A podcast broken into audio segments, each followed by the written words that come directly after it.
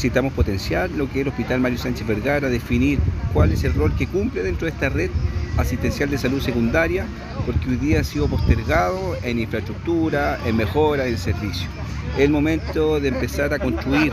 mejoras en todo nuestro sistema de atención primaria que hoy día ha funcionado de manera eficiente, pero obviamente cada día asumimos responsabilidades que son del sistema secundario y es una preocupación en mi calidad de alcalde y además cuando converso con los vecinos y vecinas necesitan que el hospital se mejore y dignifique la atención. Por eso les puse la necesidad de normalizar de una vez por todas el hospital y generar un plan de mejora futura y de esta manera conjugar lo que hacemos nosotros como atención primaria versus lo que hace la red secundaria. También pedí apoyo en el SAR, que hoy está detenido por el rescate ecológico. Ellos me quedaron de conversar, de comunicar, ¿cierto?, eh, formalmente para ver los pasos a seguir y de esta manera buscar la mejora en la salud municipal y también secundaria de Calera. Hoy tenemos problemas de